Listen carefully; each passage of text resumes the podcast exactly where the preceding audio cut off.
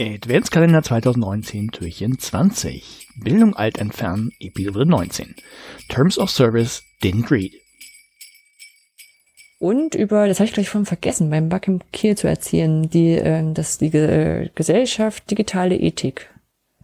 Die hat sich da vorgestellt und ähm, über die hatte ich ähm, mitbekommen, es gibt eine Seite, die heißt äh, Terms of Service, TOSDR, didn't read. Terms of Service didn't read.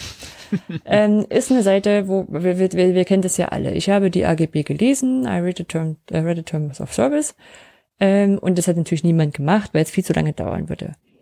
Und diese Seite hat sich die äh, Terms of Services bekannter und vielleicht auch weniger bekannter Netzwerke rausgesucht und Plattformen und hat die mal angeguckt und hat die dann so ähm, bewertet mit, das ist gut dran, das ist nicht so gut dran.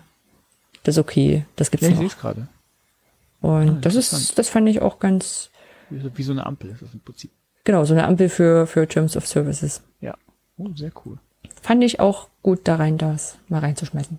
Mhm. Ja.